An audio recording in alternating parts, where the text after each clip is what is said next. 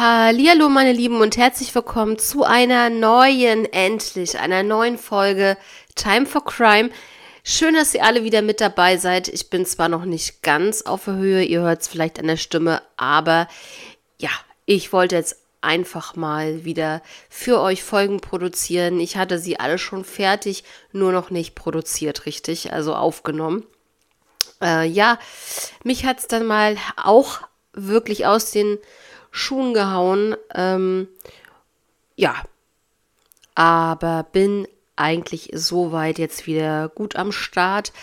Konnte noch nicht mal arbeiten, Leute. Also so ein Husten hatte ich wirklich noch nie. Äh, ja, toi, toi, toi. Und ähm, ich würde einfach sagen, wir starten einfach in die heutige Folge. Wir sind in beiden in beiden Fällen sind wir heute im Jahr 1986 und fangen erstmal in Deutschland an und gehen dann nach Großbritannien. Also seid gespannt.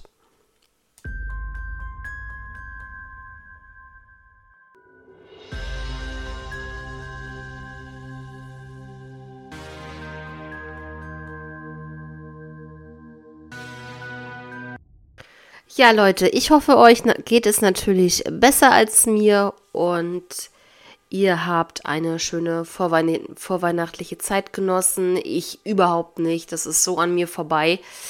Ähm, es ist jetzt der 22.12. und ich bin seit dem 8. krank. Ja, also vorweihnachtliche Zeit hatte ich leider nicht. Schade.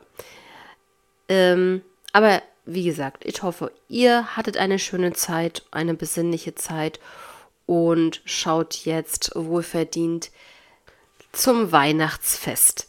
Ja, also der erste Fall für heute. Da geht es um den Fall Otto Martin Helberg. Otto wurde am 28. Juni 1956 geboren. Er hatte zwei Schwestern, Anja und Elke. 1986 lebte er in Hannover-Linden Nord, war 30 Jahre alt und hatte den Abschluss ähm, seines Studiums an der Kunstakademie gemacht. Er feierte gern und er hatte auch sehr viele Affären. Vor seinem Wohnhaus gab es wohl einen Streit an diesem besagten Tag mit einem unbekannten Mann, Täter, der Otto dann mit einem Messer verletzte. Otto schleppte sich noch bis zu, zu dem Hauseingang äh, und dort ist er leider ja liegen geblieben und verblutet. Er ist dann dort im Hauseingang verstorben. Dass ihr so eine ungefähre Zeit dazu habt, es war der 5. Oktober der 5. Oktober 1986. Sein Heimweg wurde rekonstruiert und zwar soll er mit der Stadtbahn von der Haltestelle Schaumburgstraße zur Haltestelle Universität bzw. Königsworter Platz gefahren sein. Von dort aus ging er dann zu Fuß nach Hause, was ungefähr eine Strecke von 15 bis 20 Minuten Zeit einnahm. Ungefähr um 4 Uhr morgens war er dann dort, als sich dann dieser Streit ereignete. Er ähm, hat natürlich sehr viele Stich- und Schnittverletzungen erlitten, aber es gab auch Abwehrverletzungen. Ja, das Tatwerkzeug war ein kleines Klappmesser, ungefähr 2 cm breit und 15 cm lang. Ein einschneidiges, äh, freistehendes Messer soll es gewesen sein mit einem schmalen Messerrücken. Das Motiv ist bis heute unklar. Man geht davon aus, dass sich irgendetwas ereignet haben muss, was eventuell irgendetwas mit seinen Affären und Liebeleien zu vergebenen und verheirateten Frauen ähm, ja ja, also es könnte damit im Zusammenhang stehen. Und es gab natürlich eine operative Fallanalyse, die dort getätigt wurde. Ein Täterprofil wurde hier erstellt. Der Täter soll Rechtshänder sein, Er soll einen Bezug zu Hannover-Linden haben. Er soll eine mangelnde Impulskontrolle haben, lässt sich schnell kränken und natürlich aggressives Verhalten an den Tag legen und ein Konflikt nicht verbal ähm, austragen und oder nicht äh, nur verbal austragen. Und in der Vergangenheit soll der Täter durch Gewaltdelikte auch auffällig gewesen sein. Ja, in dem Fall wird natürlich auch aktiv ermittelt, auch wenn es schon seit 1986 da wirklich, ähm, dass das schwierig ist, äh, da irgendwelche neuen Erkenntnisse zu gelangen, liegt hier eine Belohnung von 5000 Euro ähm, vor. Ja, das einmal zu diesem Fall von Otto.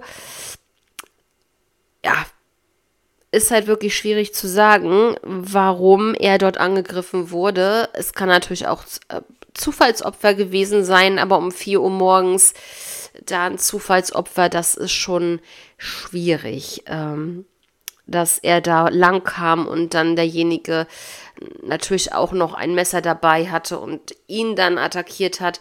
Aber das kann natürlich auch alles sein. Ja, schreibt mir da gerne eure Meinung. Da würde ich mich sehr drüber freuen.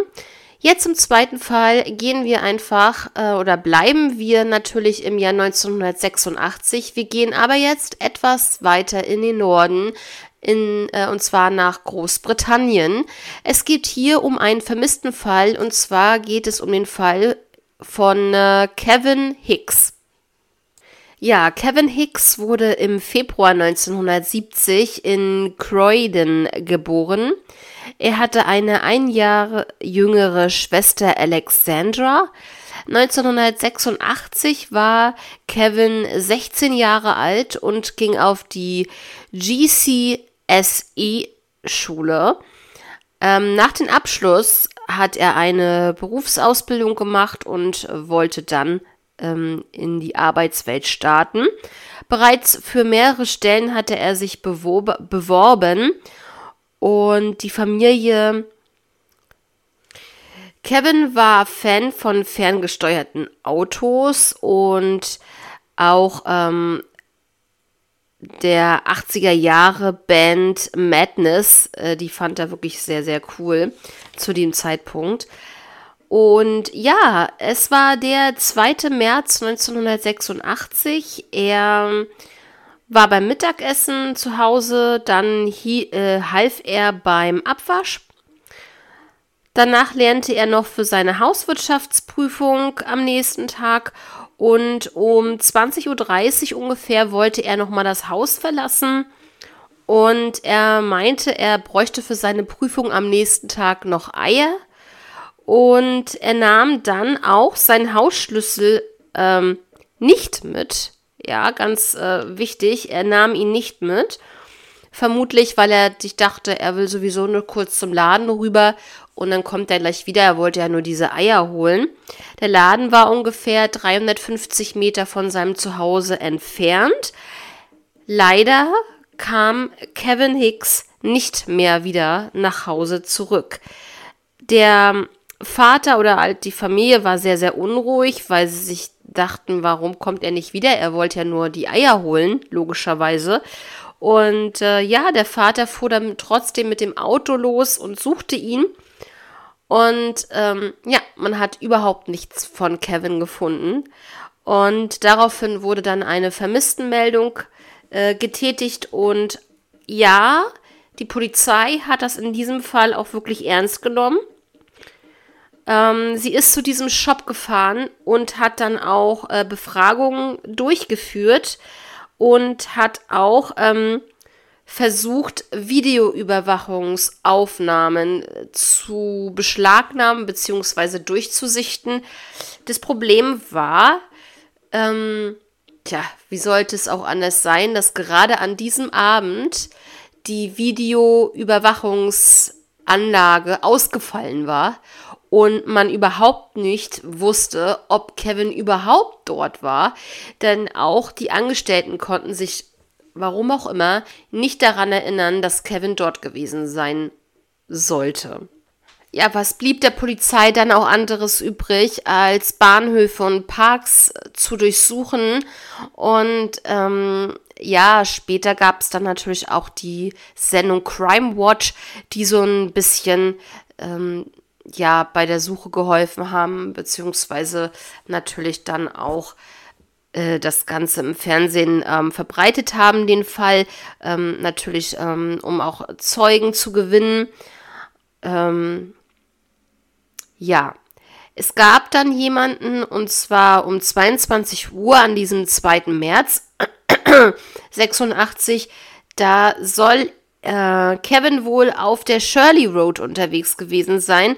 Das war aber nicht sein mh, mm, Weg, den er eigentlich nahm. Und ja, ist natürlich ähm, ganz woanders, ähm, nicht ähm, in der Nähe seines Elternhauses, nicht in der Nähe von dem Laden, wo er eigentlich hin wollte. Also ähm, da ist halt wieder so Zeugenaussagen schwierig, aber es war ähm, jemand, der Kevin wohl gekannt haben soll. Und da ist es natürlich dann eigentlich eindeutig, dass derjenige ihn dann auch natürlich erkennt und weiß, ja natürlich habe ich ihn gesehen, das war er definitiv. Und nur die Frage, was hat er dort gemacht? Ähm, ja, kommen wir zu den Theorien. Ähm, freiwilliges Verschwinden, so wie immer, an, an erster Stelle ist halt, ähm, dass er nichts dabei hatte.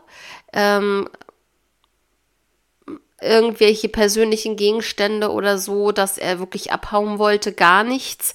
Er hatte keine Probleme zu Hause, keine Probleme in der Schule, zumindest nicht das, ähm, was man so mitbekommen hat, ja. Und ähm, ja, die zweite Theorie ist äh, Selbstmord. Das ist sehr unwahrscheinlich, ähm, denn auch hier, so wie ich ja schon immer sage, bei Suizid, irgendwann taucht die Leiche auf. Ja, er muss, wenn er sich irgendwie selbst verletzt hat und äh, Schlimmeres, dann muss die Leiche ja irgendwo auftauchen. Was ich aber jetzt interessant finde, ist natürlich die Theorie eines Unfalls, denn er war ja zu Fuß unterwegs, es war spät, ähm, es war dunkel und da kann er gut möglich von einem Auto angefahren worden sein und dann entweder tödlich verletzt oder dass derjenige einfach die Panik gekriegt hat, ihn in sein Auto geladen hat und weg war er ähm, dass er eigentlich gar noch gar nicht tot war, dass er nur verletzt war. Das kann es natürlich auch so äh, sein. Oder es war wirklich ein vorsätzliches Verbrechen, Mord. Und äh, im Jahr 2016 wurde der Fall nämlich nochmal neu aufgerollt. Und ein mögliches Motiv wurde hier in den Raum geworfen. Und zwar ähm, dass es hier eine Grooming-Beziehung gab. Ähm, das kannte ich vorher auch noch nicht, äh, dieses Wort Grooming. Und ähm, genau, das ist sozusagen, dass jemand sexuell ausgebeutet wird, dass es ein Gegenüber gibt zu einer äh, jugendlichen Person, in diesem Fall ja dann er. Ähm, und dass er dann entweder ein Zufallsopfer war, dass er ähm, ja vielleicht an diesem Abend eine Verabredung hatte mit dieser anderen Person, der ihm ja, der ihn halt wirklich ausgebeutet hat und äh, vielleicht Versprechen ähm, gegeben hat und ja, man weiß es nicht. Also das ist wirklich ein, ein äh, Thema, da muss ich mich noch ein bisschen mit ähm, beschäftigen. Ähm, kannte das so noch nicht. Ähm, genau, jedenfalls ist dann halt äh, 2016 ist dieses ganze Thema da aufgekommen. Und dann gab es natürlich auch noch ähm, äh, kriminelle Aktivitäten. die aber sozusagen als Theorie dann ähm, so als Gerüchte hineingestreut wurden in das ganze Geschehen. Ja, aber wie gesagt, nur Gerüchte. Jetzt nochmal einmal zur Beschreibung von Kevin Hicks. Er verschwand am 2. März 1986, war 1,77 Meter groß und schlank, hatte braune Augen und braune Haare, war 16 Jahre alt, trug Blue Jeans, ein schwarz-rot-weiß, also eine schwarz-rot-weiße Bomberjacke von Lacoste und äh, er trug äh, Hightech-Schuhe, so wurde das hier betitelt. Und dann gab es noch einen unbekannten Anrufer, der ungefähr, ich sag mal, knapp zehn Jahre später ähm, anrief, und zwar am 25. Oktober 1986 rief da jemand an, der meinte, dass er wüsste, wo Kevins Leiche ist. Ja, da hat sich aber auch leider Gottes nichts weiterentwickelt. Ähm, man konnte nicht rausfinden, wer da angerufen hat. Man konnte nicht rausfinden, ähm, wo das Ganze stattgefunden hat, beziehungsweise wo angeblich die Leiche von Kevin wäre. Ja. Ähm, Jetzt einmal zur Familie von Kevin. Seine Mutter Terry ist leider 1994 schon an Krebs verstorben. Sein Vater Derek hatte auch gesundheitliche Probleme und Komplikationen. Im Jahr 2003 ist äh, Derek dann auch verstorben. Ähm, nur seine Schwester Alexandra sucht weiterhin nach Kevin denn es ist ja immer noch nicht klar, ob er jetzt nun am Leben ist oder nicht. Und äh, die Polizei geht von einem Mordfall aus, aber ähm, es ist hier eine Belohnung noch von 20.000 Pfund ausgesetzt und wenn Kevin heute leben würde, wäre er 53 Jahre alt ja, das äh, zu dem Fall von Kevin Hicks, zu dem vermissten Fall Kevin Hicks. Wenn ihr da irgendwelche, ähm, ja, Bemerkungen oder ähnliches ähm, mir kundtun möchtet, dann äh, tut das doch gerne. Ich würde mich sehr freuen. Bin froh, dass ich wieder am Start bin, auch wenn es noch nicht so ganz optimal ist, aber immerhin. Und ähm, ja, ich würde sagen, ich wünsche euch jetzt erstmal ein schönes Wochenende und wir hören uns am äh, zweiten Weihnachtstag wieder. Am Dienstag bin ich wieder für euch da. Bis dahin, habt auf jeden Fall eine schöne Weihnachtszeit noch und wir hören uns am Dienstag. Bis dahin, ciao.